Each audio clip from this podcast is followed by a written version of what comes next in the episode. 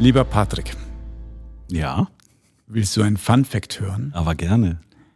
Du weißt ja, dass wir gemeinsam einen Podcast aufgenommen haben. Das hast du bestimmt nicht vergessen. Nein. Und weißt du, an welcher Stelle unter den meistgeladenen Podcasts des letzten Jahres dieser Podcast war? Platz 10? Nein, Platz eins. Oh. Große Überraschung, nicht Wow, wahr? cool. Also, anscheinend hat das Thema Lean eine Nerven getroffen. Und deswegen lasst uns doch mal eine Lean Healthcare Reihe gemeinsam aufnehmen. Lean Healthcare Reihe, mehrere Folgen zu Lean. Ja, oh ja, Gemeinsam? gemeinsam. Wie nennen wir das? Lean Healthcare mit Alfred und Patrick? Das klingt nach einem tollen Namen, den behalten wir. Den behalten wir. Damit die Leute überhaupt wissen, wer Patrick und Alfred ist, erzähl doch mal was zu dir.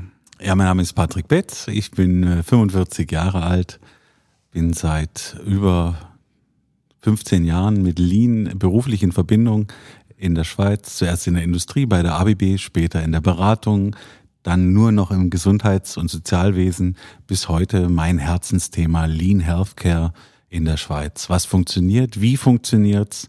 Was funktioniert nicht? Welche Fehler haben wir gemacht, habe ich gemacht und sollten nicht nochmal getan werden? Ich fänd's cool, wenn wir da zehn Folgen zumachen könnten. Sehr gerne, damit die Leute wissen, wer ich bin. Alter 46.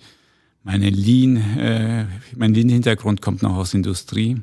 Ich war Berater, habe dort gelernt, wie man Lean macht. Bin aber jetzt schon zehn Jahre unterwegs im Gesundheitswesen.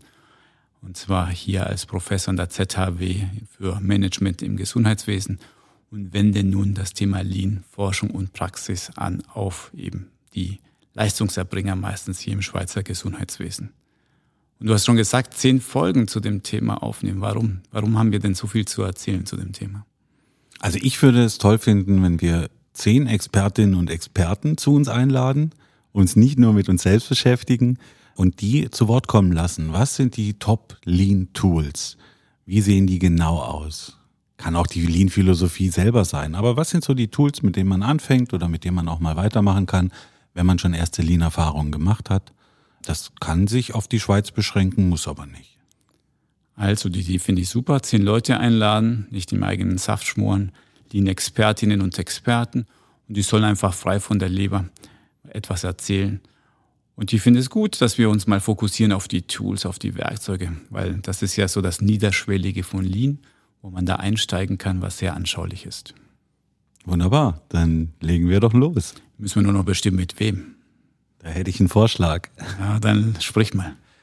Die erste Folge, Ja, die kommt jetzt. ja. Und da haben wir uns Katharina Rüter-Wolf eingeladen, Leiterin des patientenzentrierten Managements am Unispital Basel. Eine ausgezeichnete Wahl, würde ich sagen. Dann lasst uns sie doch mal interviewen. Dann wünsche ich viel Spaß. Dankeschön.